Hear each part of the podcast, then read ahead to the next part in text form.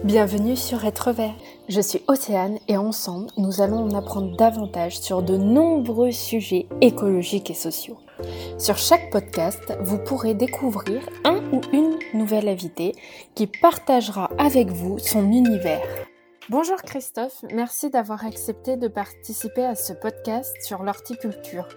Comment tu te présenterais? Bonjour Océane, un grand merci à toi de cueillir dans ton podcast.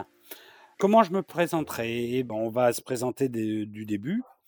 Donc Christophe, passionné euh, par la nature, les animaux. Très jeune, j'étais obligé de faire un choix de, métier. L'horticulture était quelque chose qui, euh, faire pousser des plantes était quelque chose que j'aimais beaucoup. Donc je me suis dit, bah, pourquoi pas se lancer dans ce métier? Peux-tu nous en dire un peu plus sur l'horticulture? Qu'est-ce que c'est réellement?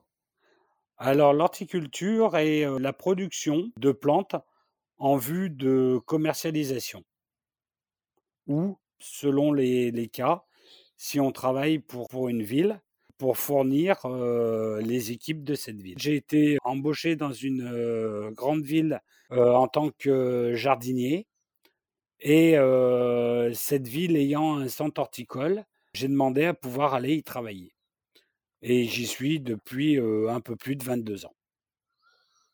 D'accord. Est-ce que tu peux nous dire quel est l'intérêt de l'horticulture? Alors mon intérêt à moi, c'est, contrairement aux pépiniéristes, aux arboriculteurs, c'est de voir, rapidement les plantes se développer. Pour, pour une production de plantes pour cet été, on commence à à semer les premières graines selon les variétés à partir de janvier. Et donc en mai, ça y est, c'est parti, les plantes sont distribuables et vendables ou mises en massif. D'accord. Est-ce que ça a un intérêt pour la biodiversité?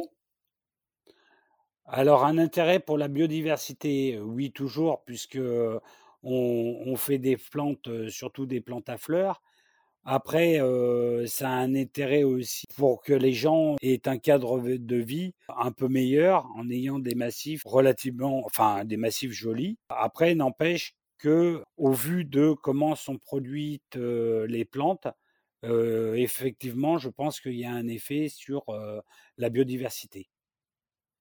D'accord. Est-ce que tu peux nous en dire un peu plus sur la production? Oui, c'est une production qui, actuellement est faite depuis de nombreuses années. Alors au début en ce qu'on appelait en PBI, protection biologique intégrée, c'est-à-dire qu'on utilisait ce que l'on appelle des auxiliaires. C'est des, des bébêtes qui vont aller manger nos nuisibles. Donc le puceron, le trips, qui sont les, deux, les deux insectes ravageurs de nos cultures. Depuis, depuis de nombreuses années, ça fait tellement longtemps qu'on fait ça, qu'on est passé en protection biologique tout court. C'est-à-dire que nous n'avons plus du tout d'intrants chimiques dans nos cultures. Quand je parle d'intrants chimiques dans nos cultures, c'est ni pesticides, acaricides, insecticides, mais nous n'avons plus non plus d'engrais minéraux, donc d'engrais chimiques. Et est-ce que vous avez vu une grande différence sur les productions avec ces changements-là? Alors, je ne cache pas que c'est beaucoup plus difficile. Il faut regarder beaucoup plus les cultures, y passer beaucoup de temps. Avant, on ne se posait pas de problème, on traitait trois fois par semaine. Donc, de toute façon, on ne regardait même pas les plantes, on savait qu'il n'y avait pas de ravageurs dedans. Là, il faut vraiment, il faut vraiment surveiller.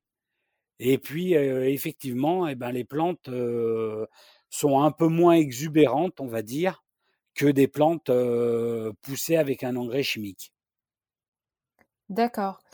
Et en PBI, vous parliez tout à l'heure de petits insectes qui mangeaient les ravageurs. Il y a quoi comme type d'insectes bah, Nous, notre problème, c'est le puceron et le trips. Alors, bah, par exemple, pour le puceron, ce que tout le monde connaît, c'est la coccinelle.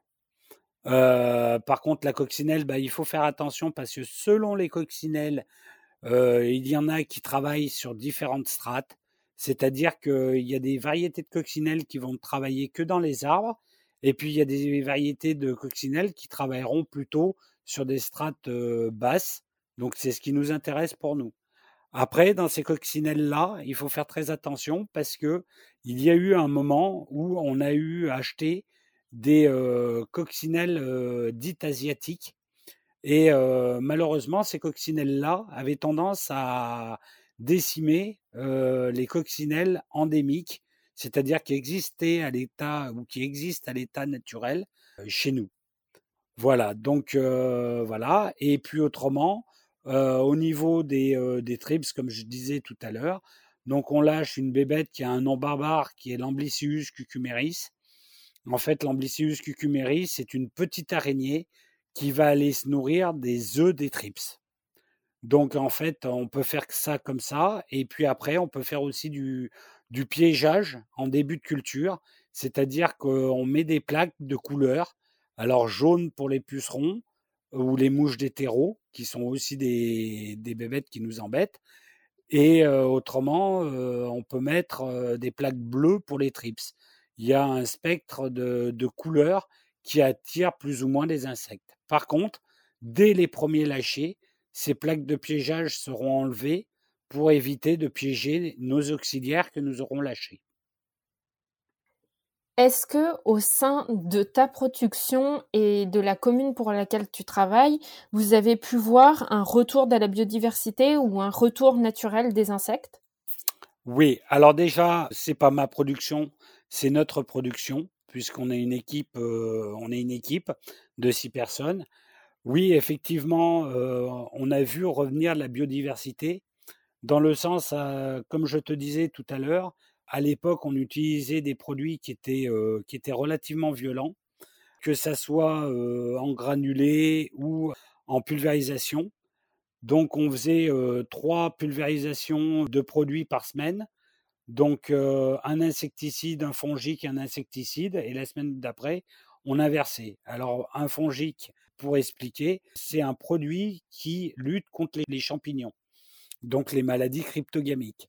Effectivement, c'était des produits qui à l'époque étaient, étaient relativement dangereux. Hein. Il n'était pas rare de voir des têtes de mort sur, sur les bidons. Et c'est vrai que depuis que nous avons arrêté les traitements, bah, on voit revenir les oiseaux. Et puis surtout, donc les oiseaux qui sont utiles pour nous, parce qu'effectivement, selon les types de cultures, ils peuvent manger un peu du puceron. Et puis surtout, on a vu revenir ou arriver, pas revenir parce que on n'avait pas l'habitude de les voir, des auxiliaires endémiques, c'est-à-dire des auxiliaires habitants, comme je le disais tout à l'heure, existants à l'état naturel, mais au vu de nos traitements répétitifs, faisait que on ne les voyait plus du tout. Donc effectivement, on a vu arriver des auxiliaires, on a vu arriver des chrysopes, qui sont aussi des, mmh, des auxiliaires qui peuvent être vendus, mais qui existent à l'état naturel. souvent, les personnes les ont vus à l'automne, qui essayent de rentrer à l'intérieur des maisons pour y passer l'hiver. C'est c'est un insecte qui est vraiment vert pomme, un corps très très fin vert pomme, avec de grandes ailes un peu cristallines effectivement, nous, nous, au niveau de la biodiversité sur notre centre horticole, il n'y a vraiment pas eu photo, il y a vraiment eu le retour de la biodiversité. D'accord. Et ce, vous l'avez vu en combien de temps à peu près? Ce fut rapide ou pas du tout? Il y a fallu quand même un peu du temps. Il a fallu au moins, au moins je dirais, 3 à 4 ans avant de voir réapparaître certains insectes. Alors après, on sait que on a d'autres auxiliaires qui travaillent pour nous en, extérieur. On ne connaît bien effectivement, enfin, je ne connais bien effectivement en horticulture souvent que les insectes qui nous sont vendus. Parce qu'effectivement, il y a de la littérature dessus, c'est c'est pratique. Donc, il y a de la littérature sur la coccinelle, il y a de la littérature sur le chrysope. Là, on n'a pas de problème. Par contre, il existe d'autres insectes à l'état naturel qui luttent contre, nos ravageurs. Mais par contre, ceux-là, on les connaît un petit peu moins.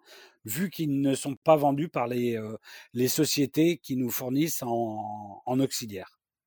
D'accord.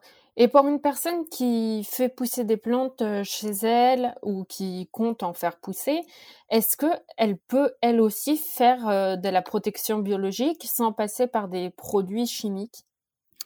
Oui, complètement. Complètement. Le, le seul bémol, je dirais, c'est qu'il faut quand même avoir, à mon avis, un jardin.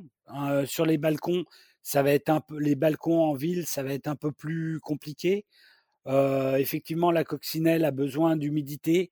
Donc, quand vous êtes vraiment en plein centre-ville, où l'été il fait des chaleurs infernales et où il n'y a pas de point d'eau, c'est plus compliqué. Après, dans les jardins, effectivement, maintenant vous trouvez de plus en plus de, de jardineries qui sont en capacité de vous vendre ces auxiliaires-là. À savoir, quand vous allez aller en jardinerie pour les acheter, vous n'allez pas acheter l'insecte en lui-même c'est du vivant, ça ne se garde pas. Donc en fait, vous achetez un carton, euh, vous rentrez chez vous, ou par euh, Internet, ou par la poste, vous envoyez ce carton à une société qui sait que vous avez, euh, payé, donc puisqu'il y a, y a ce carton où il y a ces codes, et donc elle vous livre dans un délai relativement rapide les auxiliaires dont vous avez besoin pour votre jardin. Ok. Comment les personnes euh, savent quel auxiliaire il faut pour euh, tel problème? Alors depuis euh, depuis pas très longtemps, les produits phytosanitaires sont interdits à la vente dans ces jardineries. Les jardineries se sont dit qu'il fallait qu'elles se rattrapent sur quelque chose en fait.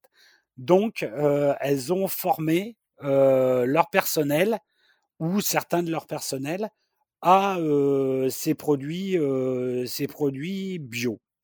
Alors, quand je dis produits bio, ça peut être des auxiliaires, mais on a aussi des produits pour lutter, pour lutter. On va prendre par exemple la pyrale du buis, qui est, qui est un, une chenille qui fait beaucoup beaucoup de dégâts actuellement sur les buis.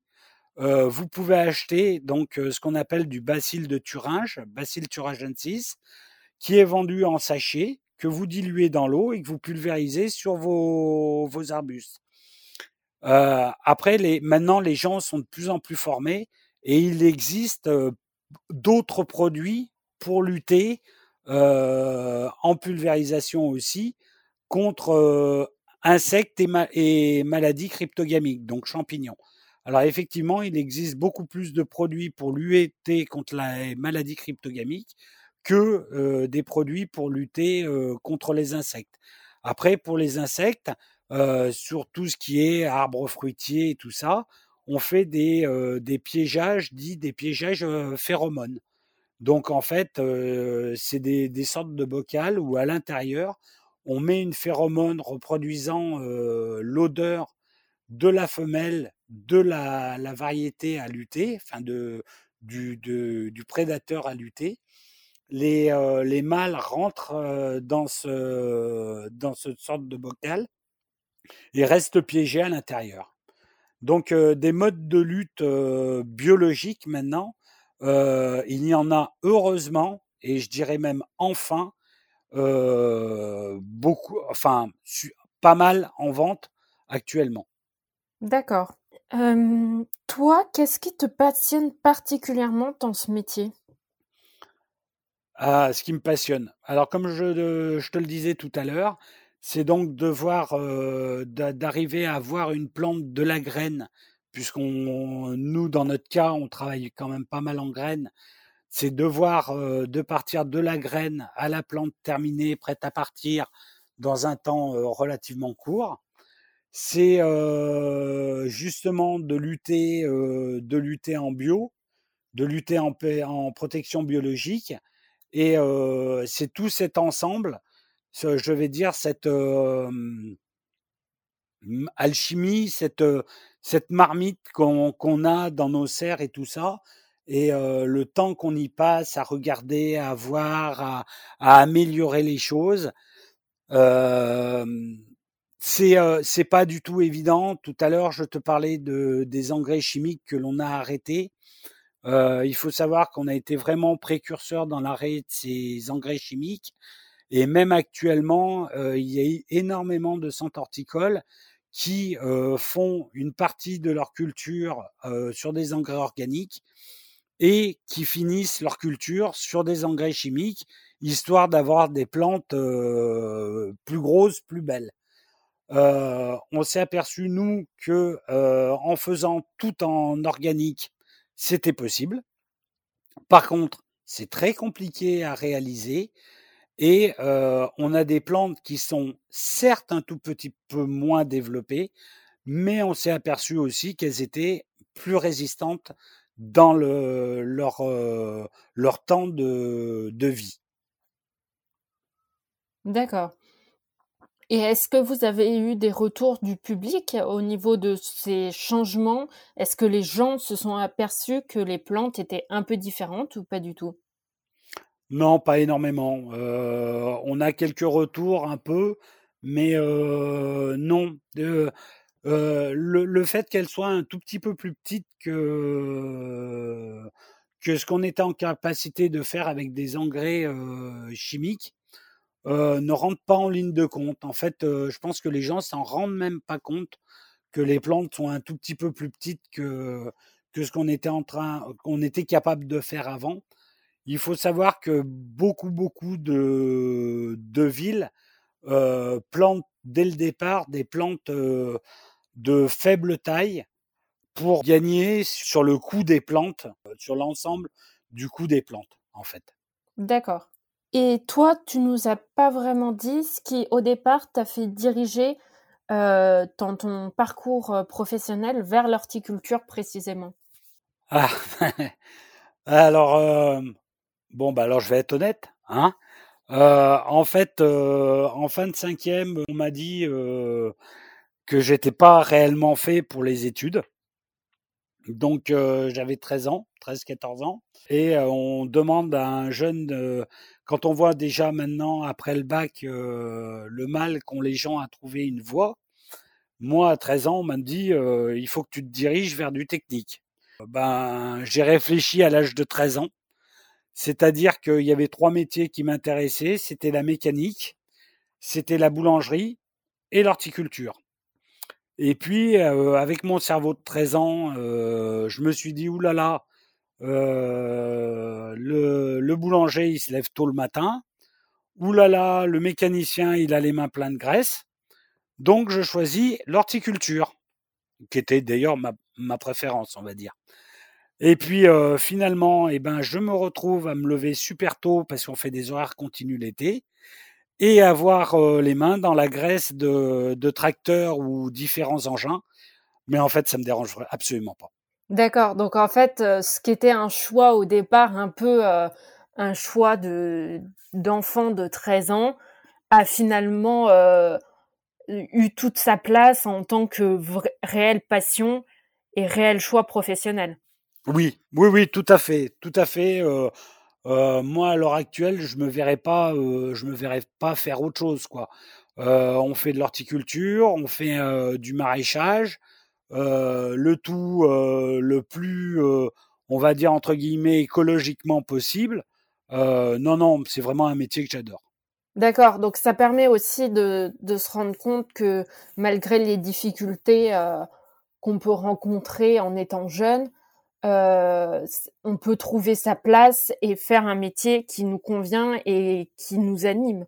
Oui, complètement, complètement. Après, euh, est-ce que j'ai eu de la chance? C'est aussi une question que je me pose.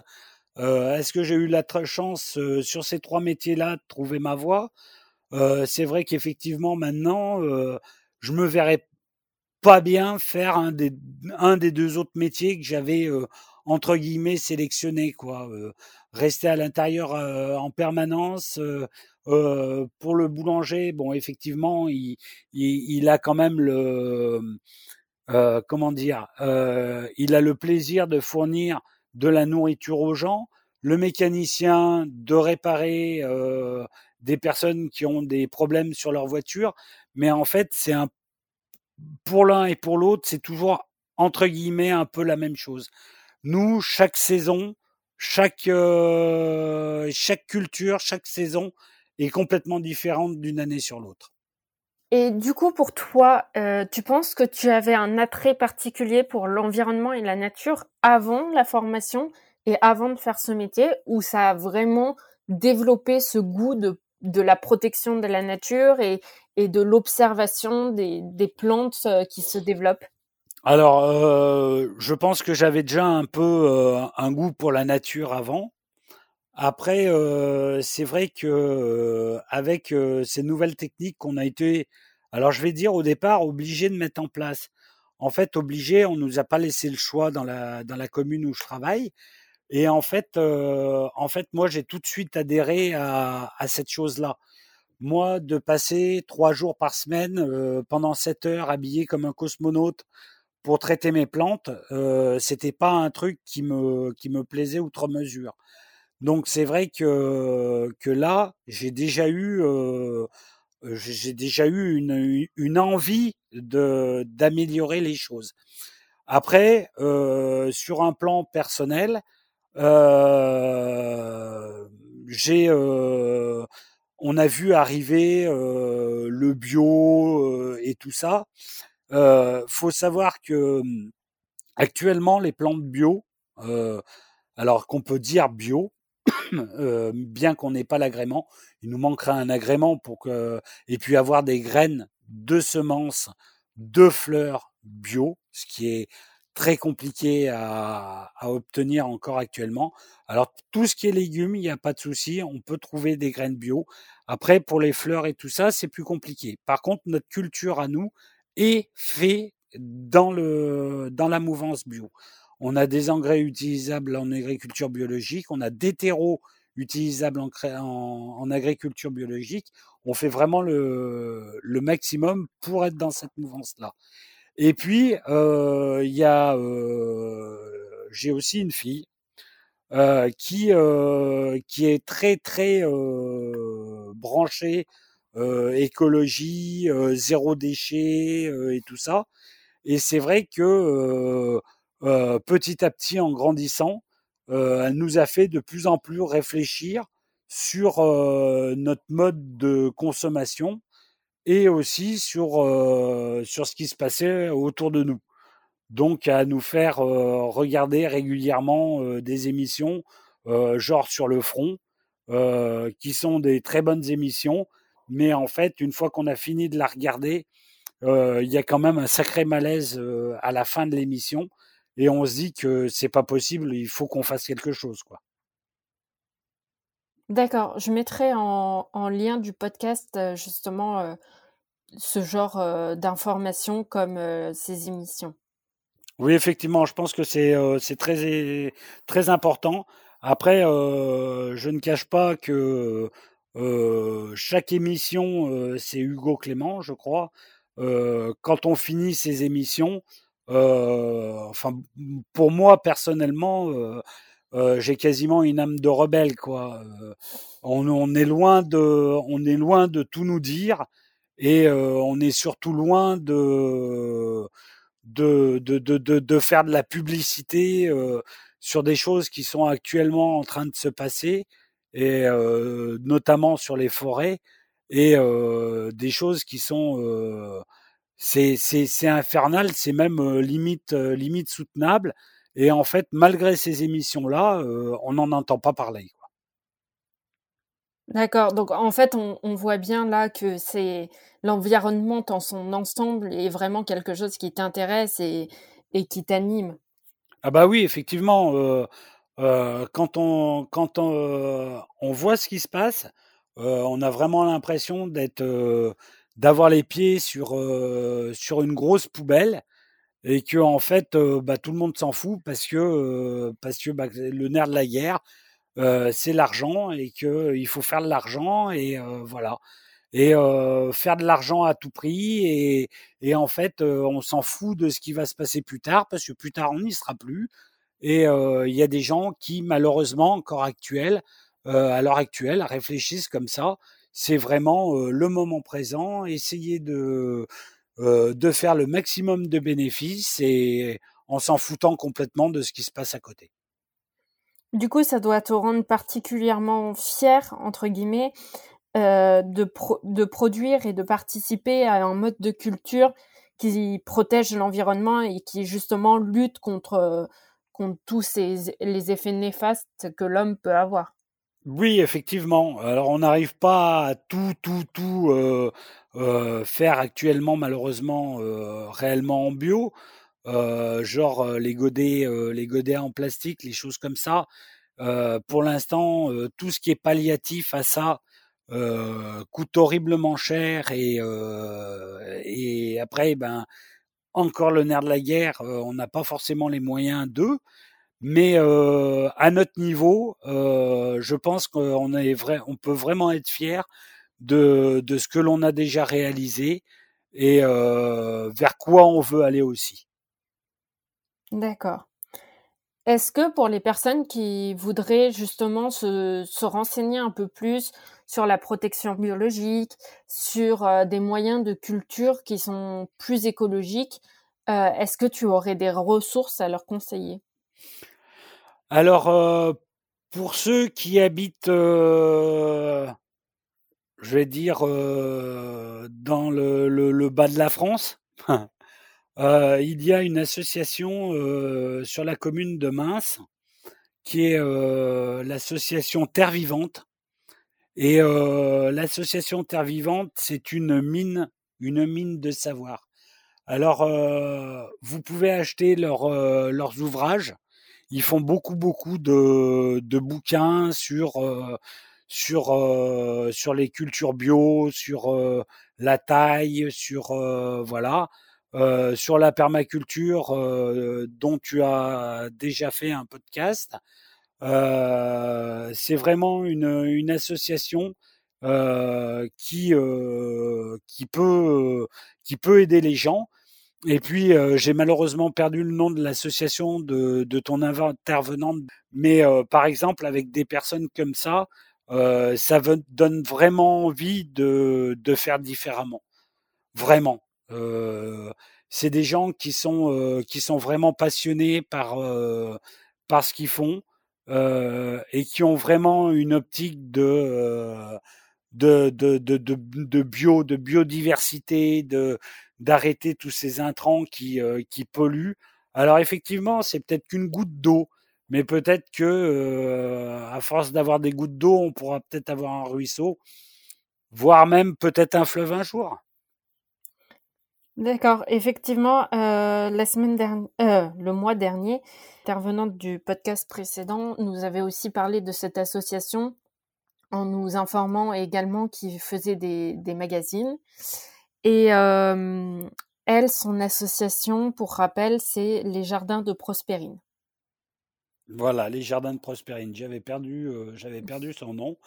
Mais voilà, et puis se renseigner, se renseigner en local, parce que maintenant, il y a beaucoup, beaucoup, dans beaucoup de, de grandes villes, de jardins partagés, de choses comme ça.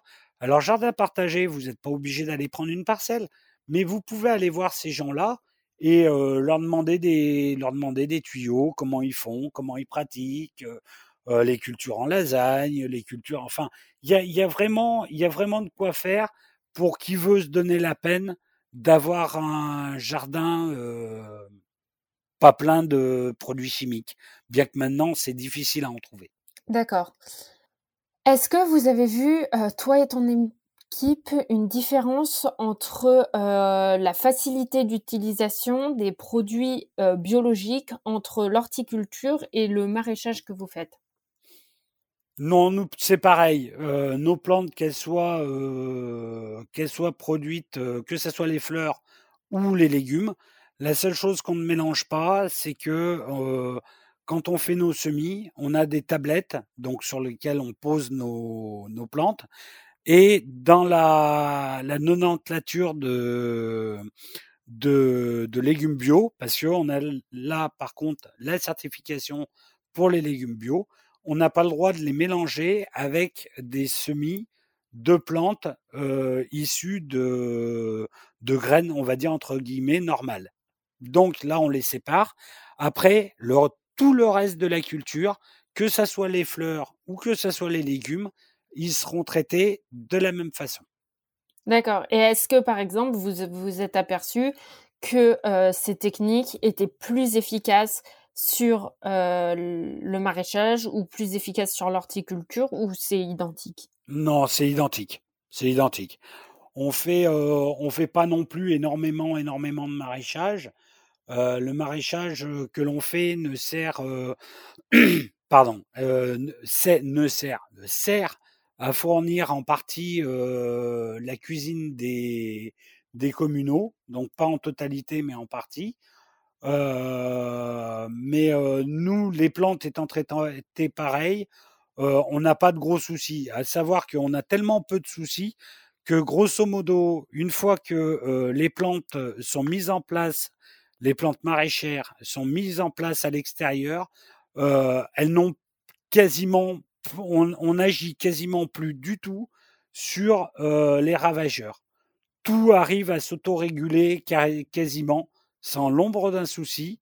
Par contre, par contre, eh ben il faut, il faut se, se jeter, on va dire entre guillemets, euh, là-dedans.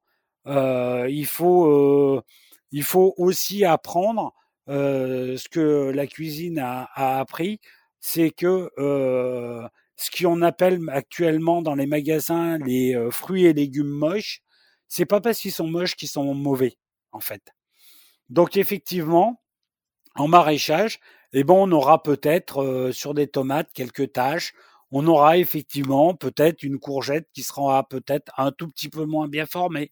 Mais une fois que c'est transformé ou en salade ou en ratatouille, très sincèrement, qu'elles aient eu une petite tâche à un moment donné, je pense que ça n'implique en rien dans euh, le goût euh, du, fruit ou du légume. Oui, ça revient un peu à, ce que tu parlais tout à l'heure sur le zéro déchet, notamment, je pense étant les productions locales, souvent on retrouve ces fruits et légumes qu'on ne retrouve pas dans les étals de supermarché car justement bah il y a une petite tache la carotte fait pas la bonne taille le bon diamètre elle est un peu tordue ça d'habitude on ne le retrouve pas. Et on le retrouve plus dans un peu plus dans les productions locales ou les magasins zéro déchet les choses comme ça. Oui complètement. Il y a beaucoup de, de petits producteurs bio actuellement qui, qui s'implantent, hein, on va dire, un peu de partout. Il y a même des, des villes qui ont des, des prêté des morceaux de terrain à des agriculteurs bio pour pouvoir avoir faire une, une sorte de ferme ferme urbaine.